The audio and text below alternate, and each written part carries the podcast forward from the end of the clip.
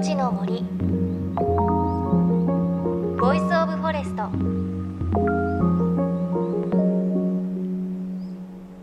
おはようございます。高橋真理恵です。5月も中旬暦の上では立夏も過ぎていよいよ夏へ向けて蒸し暑くなってきますね。あの各地で早くもツバメが巣作りを始めたという便りも届き始めました。で私はというとゴールデンウィークは東京お天気すごく良かったので友達と外で遊ぶ計画いろいろ立ててきました。で一つはビアガーデンに行ってきました。夜もそんなに寒くなくて気持ちよかったです。あの外で食べるご飯とビールなんで あんなに美味しいんでしょうね。そしてもう一つは横浜スタジアムに野球を見に行ってきました。日中の試合だったんですけれど日差しも強くてかき氷も食べたりしてまるで夏のようでした。ただ首に日焼け止めを塗るのを忘れてまだヒリヒリしているのでこれからの時期は日焼け止め手放せないなと思いました。皆さんも外で遊ぶ際は十分気をつけてください。いのちの森 Voice of Forest。この番組は森の長城プロジェクトをはじめ全国に広がる植林活動や自然保護の取り組みにスポットを当てるプログラムです。各分野の森の賢人たちの声に耳を傾け森と共存する生き方考えていきます。今日は5月2日木曜日に宮城県仙台市若林区荒浜で行われた森の頂上プロジェクトによる植樹祭の模様をお届けします。東北の沿岸部300キロにわたる森の防潮堤を作るこのプロジェクトでは今年本格的に植樹がスタートしました。岩手県大槌町宮城県岩沼市宮城県山本町などで植樹が進んでいます。今回の荒浜でもたくさんのボランティアを集めて行われました。参加者はどんな思いで苗木を植えたんでしょうか。柴田農林高等学校川崎校から来ました。楽しいっていう感じとかではまた別で未来に貢献できたことがとても自分のためになったなと思いました。藁を巻くのが目に入ってとても痛かったけど苗を埋めるのは楽しかったです。なんか地域の方たちと協力できたのが嬉しかったです。神奈川から来ました。10本弱ぐらい植えたかもしれないなんかこの木がもう本当に大きくなって次の命を守ってくれたらいいなと思って植えました。しっかり根付いてやっぱり大きくなって自然とともにみんな元気に暮らせたらいいなと思いな思いながら植えました。こういう森づくりの活動を知ってでぜひちょっと子どもたちも一緒に家族全員で参加できたらなと思ってまあ、ちっちゃい子がいて迷惑かけるかと思ったんですけど事務局の方に電話したらあの小さい子供こそぜひって言っていただいたんで思い切って東京から飛んできてみました、はい。えーと、と3歳と4歳です、はい、いのちの森 Voice of Forest。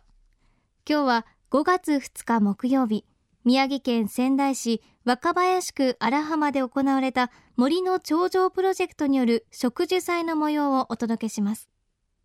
場所は荒浜の社会貢献の森です。社会貢献の森というのは企業などの環境活動の目的で国有林を活用した森のことです。林野庁の緑の絆再生プロジェクトの一環として行われた今回の植樹では集まったボランティアの方々はおよそ400人そしておよそ3000本の苗が植えられました。参加者に植樹の指導をしたのは森の頂上プロジェクト副理事長宮脇明さんです。一番大事なのは命なんです。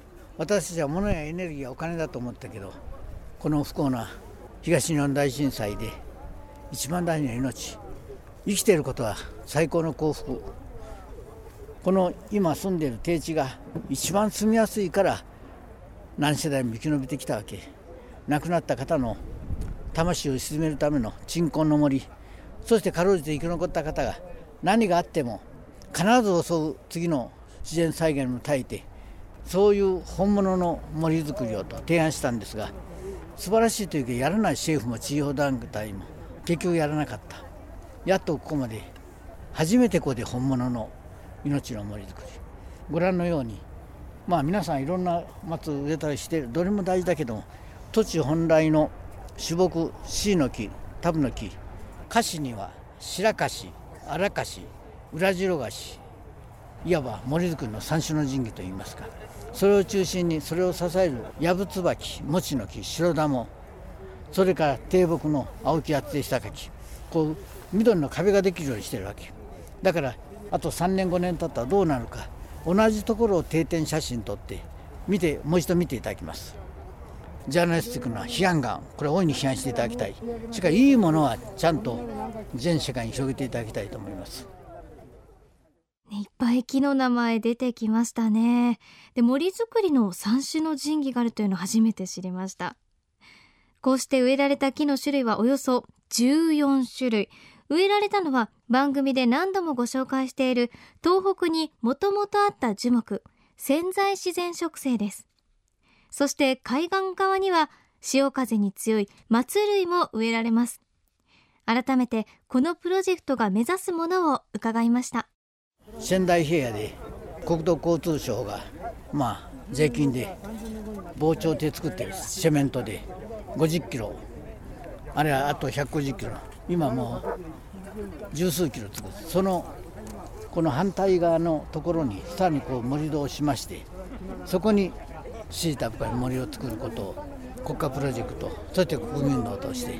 でそれを成功すれば日本人は真似はうまいからだんだん広げていた。だくでもう一つ大事なのは東日本大震災今注目しているけどもちろん東北も大事ですが次に来るのは首都圏であり南海地震であり日本海側であり沖縄である。だから日本列島全域にそのノウハウをアジアに世界に発信したいと願っています。日本人は秋っぽいんですね。マスコミは秋っぽいけど。だけどやっぱ続けなきゃだめ命は40億年続いてるわけだから生物社会では変わってはいけないことがある。それは命の森づくりは続けたい。続けていただきたい。私も頑張ります。皆さんも頑張っていただきたいと思います。この荒浜の植樹にはプロジェクトの理事長細川森弘さんも参加。ボランティアの方と共に木を植えていました細川さんの感想です。そうですね。遠いとこ愛媛からも来ておられたしね。大阪からも随分来ておられたし。あのありがたいことだと思います。まあこれからもっともっと多くの方に参加してあのサポートしていただくようにしていかなきゃいけないなと思ってます。まあそのためにもいろんな活動をしてるわけですけども、えー、来月の9日に、えー、岩沼市で、えー、また植樹のイベントをやりますが、えー、おそらく3万本ぐらいを植えることになると思います、えー、ぜひ、あのたくさんの皆さん方に参加していただけたら ありがたいです。よろしくお願いいたします。ということで6月9日に宮城県岩沼市で3000人のボランティアを募って3万本の植樹イベントが行われます。これについては森の頂上プロジェクトのウェブサイトでも随時更新されていきますまた詳しいこと分かり次第番組でもお伝えします。では最後に植樹終了後の宮脇さんのメッセージです。不思議に1人が10本20本植えられた後の気持ちいかがですか？他のイベントはそれで終わりです。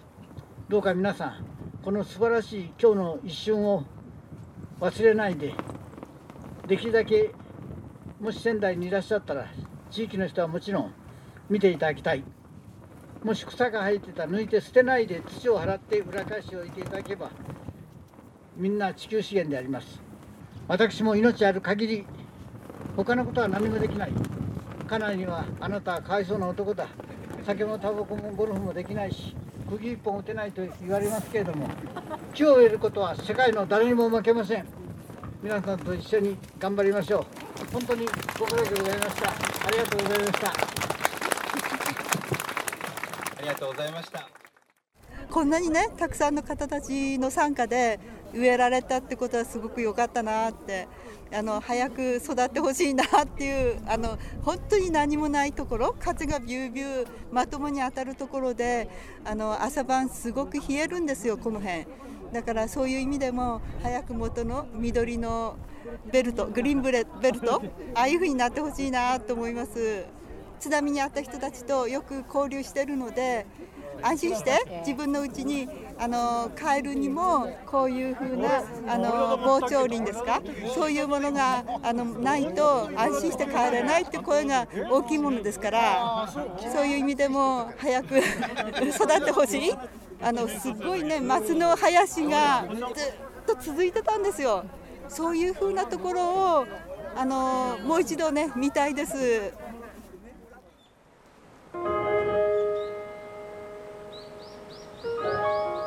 の森。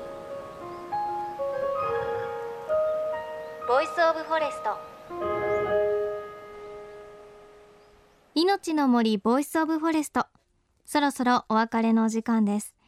今日は5月2日木曜日に宮城県仙台市荒浜で行われた森の長城プロジェクトの植樹式の模様をお送りしました。で6月9日の宮城県岩沼市のほか細川理事長によれば福島県南相馬市でも植樹を計画中とのことです。今後も情報随時お知らせしていきます。詳しくは森の頂上プロジェクトのウェブサイト Facebook ご覧ください。ではメッセージご紹介します。今朝は熊本県のどんぐりんさん35歳の方から男性の方からいただきました。こちら以前にも送ってくださったんですが学校の先生なんですよね。ではメッセージご紹介します。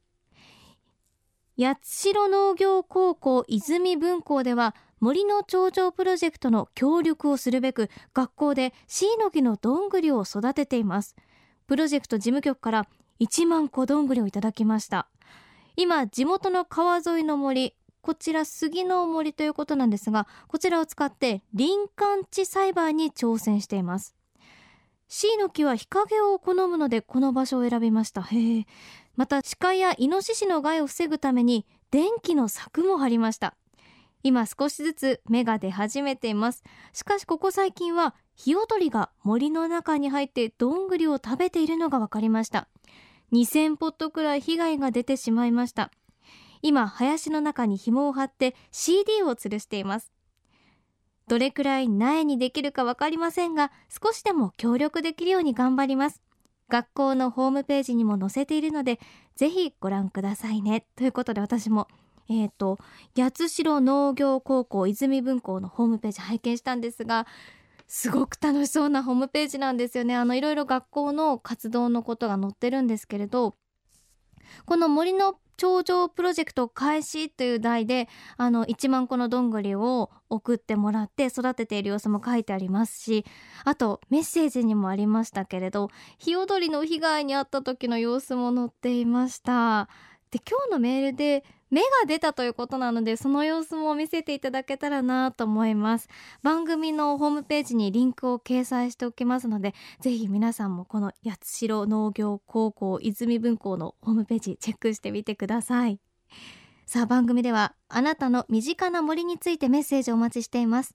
メッセージは番組ウェブサイトいのちの森 Voice of Forest からお寄せください。いのちの森 Voice of Forest お相手は高橋真理恵でした。命の森の森。 Voice of Forest。